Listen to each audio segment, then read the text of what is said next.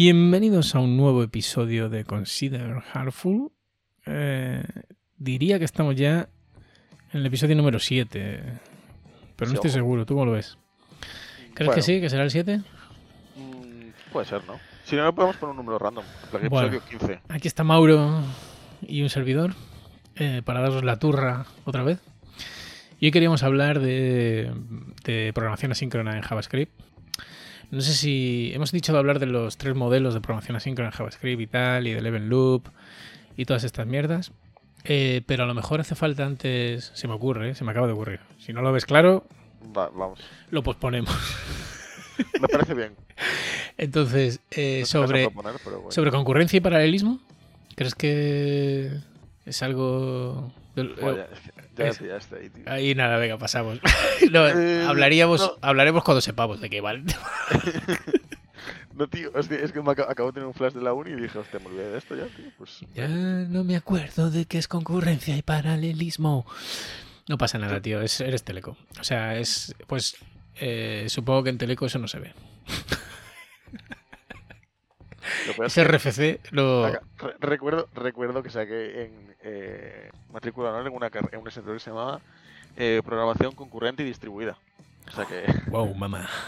en su momento lo supe, pero. ¿Qué, ¿Pero qué era concurrencia y paralelismo? Ahora sí, en plan. Eh, a ver, yo tampoco. tampoco. tampoco es que lo tenga súper fresco, pero si no recuerdo mal, concurrencia es cuando tienes distintos procesos que están. eh, que están disputándose un mismo recurso, ¿vale? Por ejemplo, la CPU y distintos hilos. Y paralelismo es cuando Es tienes procesos ejecutándose en paralelo. Correcto, tienes varios cores. Claro. Es verdad. Creo que iba de eso.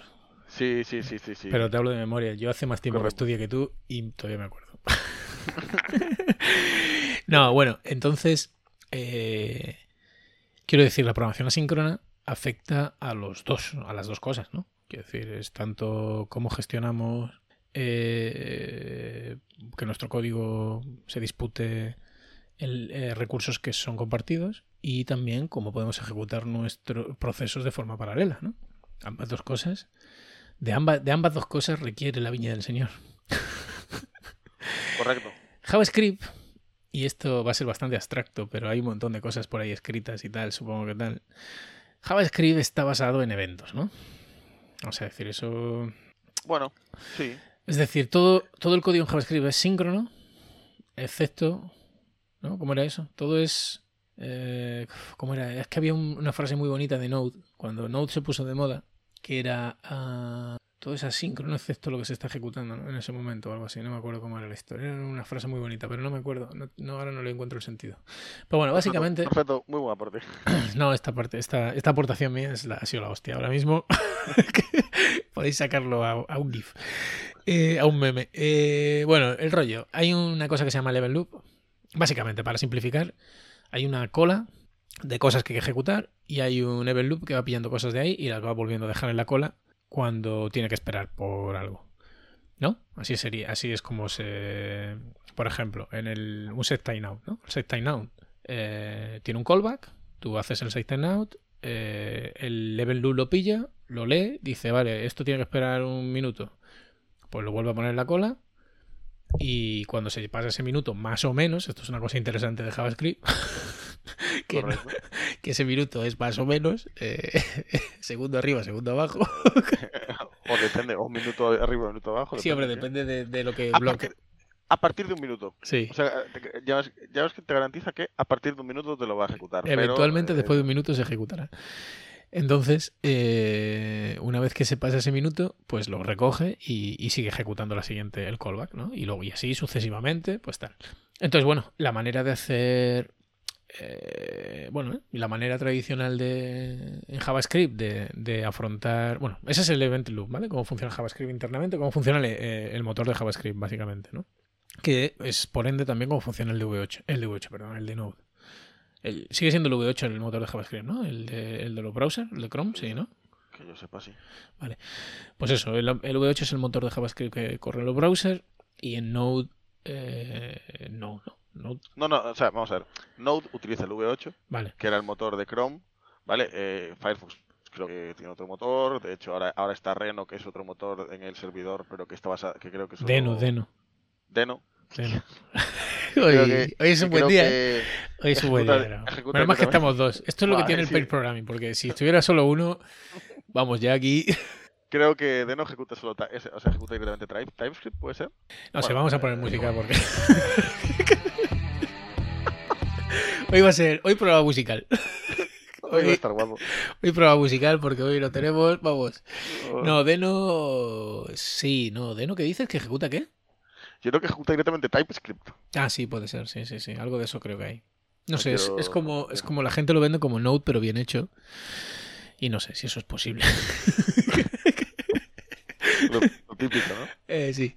Total, bueno, eso es cómo funciona el Level Loop. eh, simplificando muchísimo. Si buscáis por ahí, pues hay explicaciones mucho más eh, pausadas y, extensas. Entonces, nada, eh, básicamente con ese modelo mm, de funcionamiento, eh, de procesado, digamos, de, de las peticiones, nosotros tenemos, cuando escribimos JavaScript, pues tenemos que la responsabilidad, digamos, de no bloquear ese, ese, ese hilo, el único hilo que se está ejecutando, con tareas muy pesadas. Eh, y esto entra en el apartado de paralelismo. Y esto, no sé si vamos a hablar hoy de esto. Bien.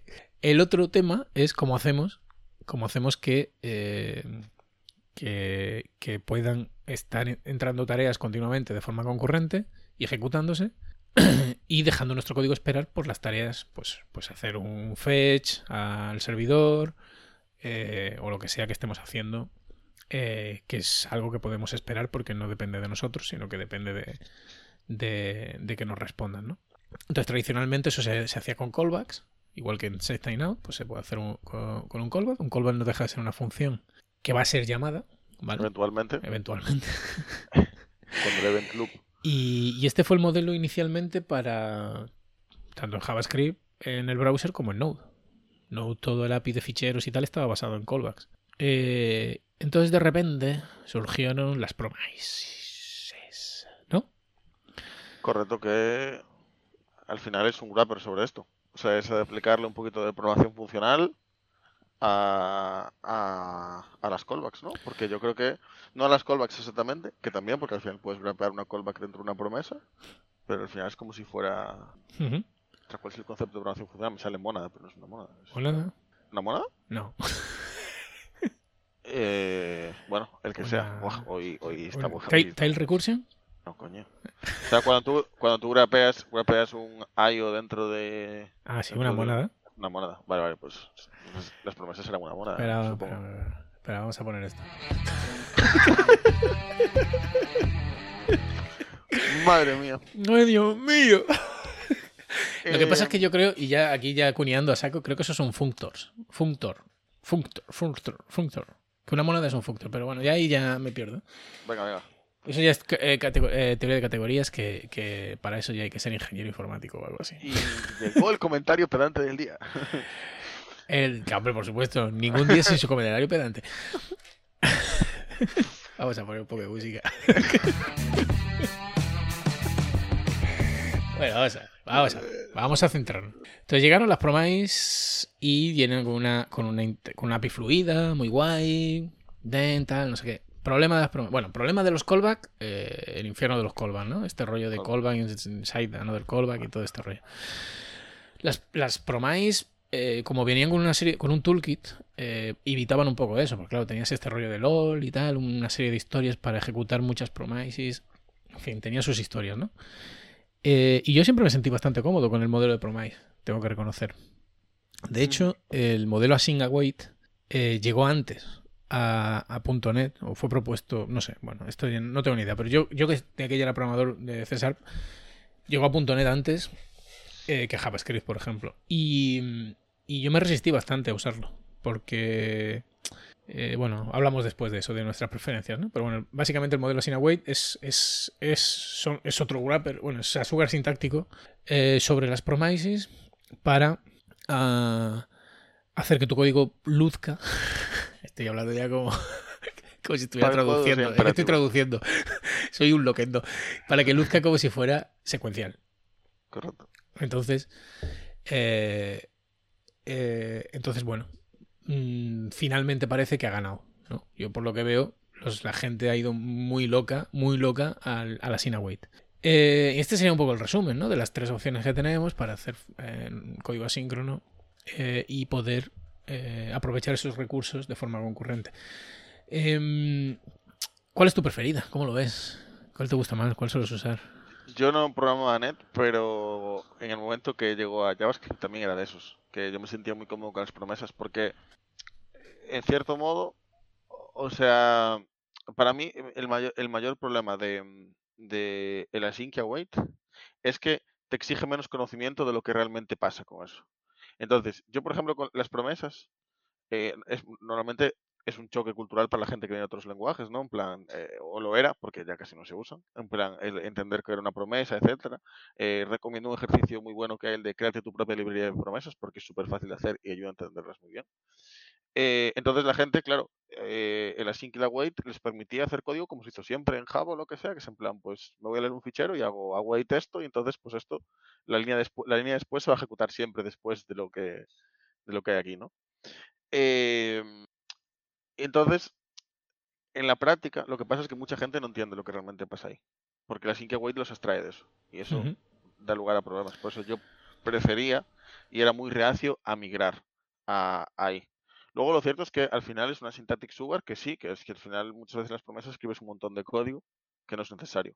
También te diré que, por ejemplo, la manera de manejar errores en las promesas me parece mucho más elegante que en las que en el sync await. Pues otra vez que vamos a estar de acuerdo.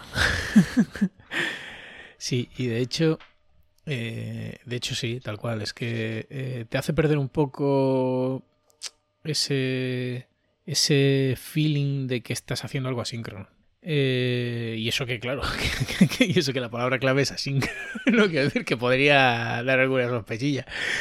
Pero es verdad que al final, como programas como si todo, como si todo fuera secuencial, eh, de hecho dudo, dudo de cuánta gente sabe que si tú llamas a algo asíncrono sin poner el, el await delante, a la respuesta le puedes poner el await y es como si fuera el den de la promesa, quiero decir. Correcto. Dudo mucho que, que, mucha gente, bueno, no, seguro que hay un montón de gente que lo sabe, perdón, pero quiero decir que seguro que hay gente que ni se lo ha planteado. Que, porque puedes efectivamente hacer tres llamadas. Claro, que, que ni siquiera se ha planteado cómo puedo retrasar, o sea, que cómo puedo seguir haciendo. Por ejemplo, te pongo el caso, ¿no? Chorra. No, esto no creo que le pase a nadie, pero alguien que tenga una limitación con un problema descargándose ficheros, ¿no? Y, y porque coge y hace un await de download y luego hace otro await de download y hace otro await. Entonces está descargándoselos de forma secuencial. Cuando podría hacerlo de forma concurrente. Podría llamar al download y luego al final hacer los tres awaits. Si quieres, ¿no? O incluso podrías hacer tres promise y luego hacer un all y recu recuperar todo junto, ¿no? O lo podrías hacer con tres save time now, ¿no? O, y un callback. es decir, que por poder puedes hacerlo de mil maneras. Eh, perdón, con, haciendo con un callback, perdón. Sin now. Entonces, eh, sí, a mí me, yo tengo esa misma sensación, que, que, se pierde un poco, se va un poco de conocimiento entre los dedos, ¿no? Cuando estás usando Async Await. E incluso para mí, quiero decir, ya no hablo de gente que no haya trabajado con promesas o tal, sino que simplemente tu cerebro ya está en modo secuencial. Y, y, a veces cuesta, a veces dices, vale, y ahora como, hostia, ¿no? Es como, hostia, ¿y ahora cómo hago esto que yo quiero lanzar dos peticiones? Si esta espera por la siguiente. Y hasta que dices, no, pues espera un momento, esto es una promesa. quítale el async si quieres, o ármalo con promesas. Porque bueno, las promesas siguen estando ahí, quiero decir que no han desaparecido. Entonces sí, bueno, eh, para mí es el único, es la parte más fea de, de la Sinaway. Reconozco que también quita mucho boilerplate y mucha mierda de, encima. También evita mucho anidamiento, pero bueno, eso también es un defecto de, que la, cómo se usaban las promises, porque tú muchas veces podías anidar promises, eh, o sea, retornar la promesa y poner el den en la principal sin tener que ponerlo anidado, que eso también era un mal uso de las promises. Entonces, bueno, hay, muchos, hay muchas cosas de ese tipo que se hacían y se han hecho. Pero, pero bueno, en general eh, reconozco que, que la Singaway está bien, pero sí que deberíamos un poco entender cómo funciona el event loop. Yo creo que cualquier persona que trabaje con JavaScript debería entender cómo funciona el event loop.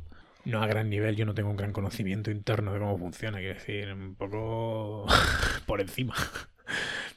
La mítica charla de 45 minutos que, que esto va así, hay siete tipos de colas o seis, ya no me acuerdo cuántas eran, a veces le da prioridad a unas a otras, tal, se ejecutan. Sí, las de tareas grandes, ¿no? Tareas pequeñas, no sé qué, bueno, no me acuerdo yo tampoco, pero que sí, que más o menos tener una idea por encima de cómo funciona eso.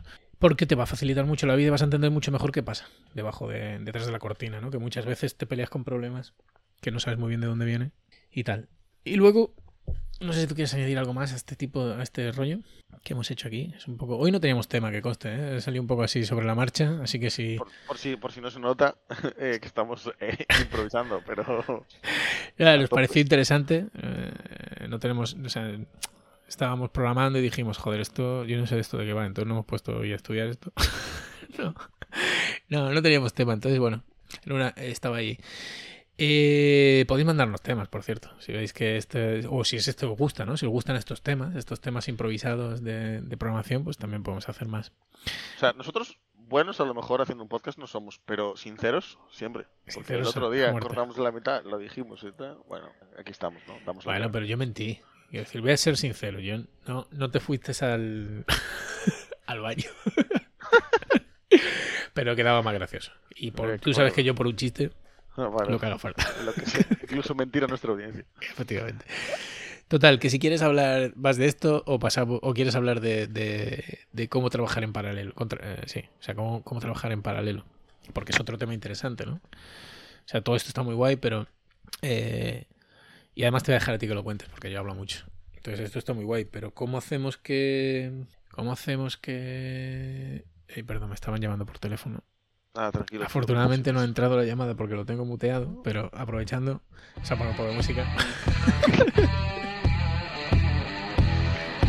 Eh, Entonces, ¿cómo, cómo hacemos para que... eh, para, por eso, para no meter cosas en el bucle que sean muy pesadas y que bloqueen el, el hilo principal? claro, ¿Qué opciones tenemos?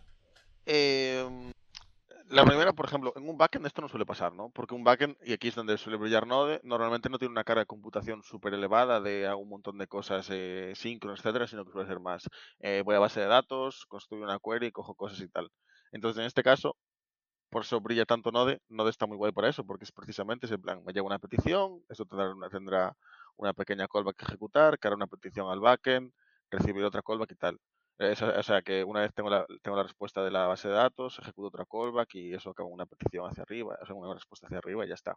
En este caso, tenemos una falsa sensación de paralelismo que es- en la mayoría de los casos suele ser suficiente. Y lo que se suele hacer en las aplicaciones de Node es eh, spawnear más procesos de las aplicaciones y ya está. No, no suele haber esos problemas. Pero ¿qué pasa cuando tenemos un proceso pesado? Tanto en el backend, que no es tan habitual, como a lo mejor en el frontend. Entonces, en este caso, para... Bueno, para... solo por añadir en Node ya hay worker también, ¿eh? O sea, hay... Claro, claro. Pero, pero sí, bueno, la tradicionalmente, y no sé si incluso es el estándar, es el PM2 y levantar más instancias del propio proceso eh, para... Bueno, por eso, por lo que tú dices, clásica, clásicamente un backend no tiene estado, no sé qué tal, entonces, bueno, eso es una solución que suele funcionar bien, pero hay, hay otras opciones.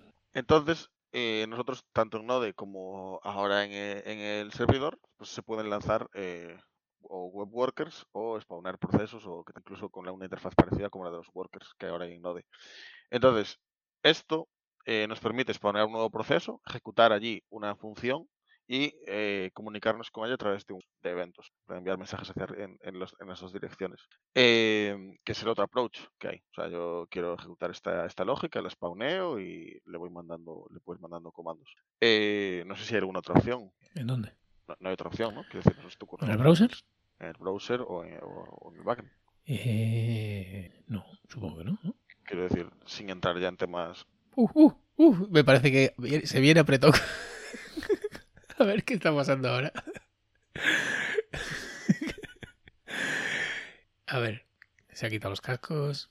Ah, no, se ha quedado sin batería. Se ha quedado... Oh, se ha quedado sin batería. Esos cascos tan molones que no tienen batería, señores. La batería de mis auriculares dijo basta. Estás diciendo, Ah. estás diciendo tonterías. Tiene un Ok. sensor. ok, Cuando intenta que digo tonterías, no. muy bien, para. muy bien, muy bien. Pues venga, te sigue. Eh, Sí, es que estabas diciendo, espera un momento. Sí, no sé qué estabas diciendo de que si se, me ocurrió alguna idea más. Pero Correcto, vale, que o era sea, que sí, que que no, spawneas, en la práctica, al final, lo que acabas haciendo, si quieres ejecutar algún proceso pesado, es eh, spawnear un nuevo hilo que, vaya a ejecutar en paralelo cuando el sistema operativo le deje esa tarea y con el que te puedes comunicar por un bus de eventos. Entonces ahí, pues, en base a eso, luego puedes por encima hacer las cosas que tú quieras. Puedes hacer un modelo actor si te interesase, que, que es tu match, que en la mayoría de los casos, pues mandarle comandos simples en plan ejecuta esto y vete notificando cosas, eh, lo que necesites. Sí, sí, sí. Pues eso, ahora son. Y esa es la opción que tenemos en el browser. Eh, luego, ya como te lo montes, pues es lo que dice Mauro. Eh, puedes eh, complicarlo todo lo que quieras o hacerlo todo lo sencillo que quieras. ¿Has usado algún, algún así? Algo. me, ha sorprendido que nombres el modelo actor, pero bueno, claro, tú es que viene del mundo Java y eso. Java tuvo su. tuvo su historia. Em, mi, mi TFG va un poco sobre eso. ¿Tu TFG? Eh, sí. sí. sí, sí, ya. Eh, va sobre eso, vale. Y, eh, no, o sea... nunca has usado nada así, ¿no? Realmente en la práctica. sí, bueno, en la práctica, ¿qué te refieres? En la práctica sí, porque el TFG lo dice. Práctica profesional, digo. No, no sé tanto. No, no. O sea, esto era más o menos profesional, pero. Bueno, pues eso. Y si os preguntáis qué cosas pesadas puedes hacer en el browser, pues, por ejemplo, encriptar cosas. Ahora WebAPI tiene una, una API de cripto y es pesadilla. O puedes querer hacer historias con PDFs, no sé. O sea, puedes querer hacer cosas con ficheros. Entonces, digamos que cada vez eh, el browser y, el API de web de, de JavaScript tiene cada vez más historias y prácticamente hay un montón de procesos que son bastante son pesados y se pueden hacer en el, en el browser y que y liberar de mucha carga a los servidores. Y nada, esto es la historia que se repite. Ahora volvemos a poner todo el peso en el, en el, cliente. Porque se puede. Y al final es eso. Al final estas cosas van así, ¿no? No sé cuál es tu opinión sobre esto. Es más filosófico esto, pero... O sea, yo recuerdo pasar de bueno, yo no, yo no he trabajado con mainframes, pero bueno, o sea, todo en un servidor, ¿no? Te conectabas allí. Luego aplicaciones cliente-servidor, cliente con poca responsabilidad, servidor con todo. Luego ir poco a poco pasándole más responsabilidad a los clientes. Y luego nos movimos a aplicaciones web y como la tecnología no estaba, digamos, pues volvimos otra vez un poco a que el back tiene toda la responsabilidad. el cliente es tonto y así. Y ahora estamos de nuevo en el cliente tiene cada vez más responsabilidad. Y entonces tenemos que empezar a pensar en este tipo de cosas. No estoy seguro de eso, ¿eh? ¿De qué? De que estemos en esa ola. Yo creo que estamos en la ola de darle carga al, al backend, ¿eh? Pero... ¿Tú crees? Pero si con todo el... Hombre, no sé, depende, supongo que depende en qué ola estés, hay varias. Pero si estás en la ola serverless, no code y todas estas mierdas, eh, evidentemente, eh, al final toda la responsabilidad tiene que estar en el cliente. Cierto. Ahora, no sé, no sé qué, no sé qué ola es la que tú dices que pone todo en el servidor. ¿A qué te refieres? ¿A qué tipo de movimiento? Yo, veo, o sea, recientemente veo a la gente muy en el modo de mandar las cosas para el backend eh, o sea, pero claro, dentro de mi sesgo, quiero decirlo. No sé, yo hace tiempo que no veo ese tipo de historias. O sea, pero me, preguntabas mi opinión sobre eso. Sí. Y mi opinión sobre eso es, como todo, es que depende. Depende de en qué fase estés, de tu aplicación, de cuáles sean tus requisitos. Eh, creo que se puede iterar más rápido una aplicación. O sea, al final, el coste de integrar un backend con un frontend, ¿sabes? En plan, tiene un coste. Y si cualquier funcionalidad que quieres hacer tienes que hacer parte de backend y parte de frontend, pues eso tiene un coste. Que si no lo tienes, o sea, si tienes todo en el frontend o mucho más en el frontend que en el backend, es más fácil. Eh, eso, es un, eso es un punto de vista. Otro es, claro, pero si tengo aplicación móvil y aplicación web, pues tengo que duplicar todo ese código. Pues entonces ya igual te vas a un approach más de backend. Eh, es que para mí es un gran depende. Sí, no sé, pero con iniciativas como GraphQL, eh, no sé, este tipo, todo, todo lo que ha crecido el ecosistema de front, pero yo creo que, no sé, o sea, no sé realmente a qué te refieres. Y, y luego es un tema de costos también, o sea, yo, por ejemplo, y de privacidad también, quiero decir, al final hay varios movimientos que van a converger en descargar el servidor y que no haya un servidor. Eh, y precisamente por eso, por ejemplo, el cripto ahora, el API de cripto es muy. es algo muy. que se está usando y tal. Porque la, la mejor manera de proteger la privacidad es que la, encriptación se haga en, el lado del cliente. No, ya no estoy hablando de que vaya por SSL hasta el servidor y el servidor se, se encripte. Sí, sí. Porque entonces, aunque, aunque es verdad que entre el servidor y el cliente los datos van cifrados, pero el servidor los ve claro. entonces, si eres tú el, usuario con, métodos de encriptación que cada vez están, o sea, que puedas llevar pues una YubiKey con tu, con tu clave de encriptación. No sé, o sea, hay cosas ahí que se están moviendo. Yo, yo, y como lo he visto antes también, o sea, en el mundo de Microsoft, eh, cuando yo era un microsiervo,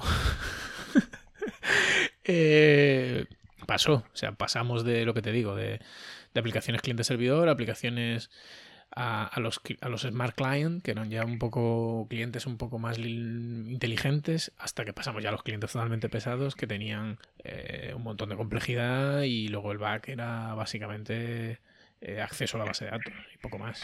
Y, y, ahora mismo, eh, con todos los servicios manejados que hay de base de datos en la nube y con los servicios que hay para mm, hacer un gateway sobre esos servicios manejados, no sé, yo lo veo yo creo que en, un alto porcentaje de casos el back es irrelevante.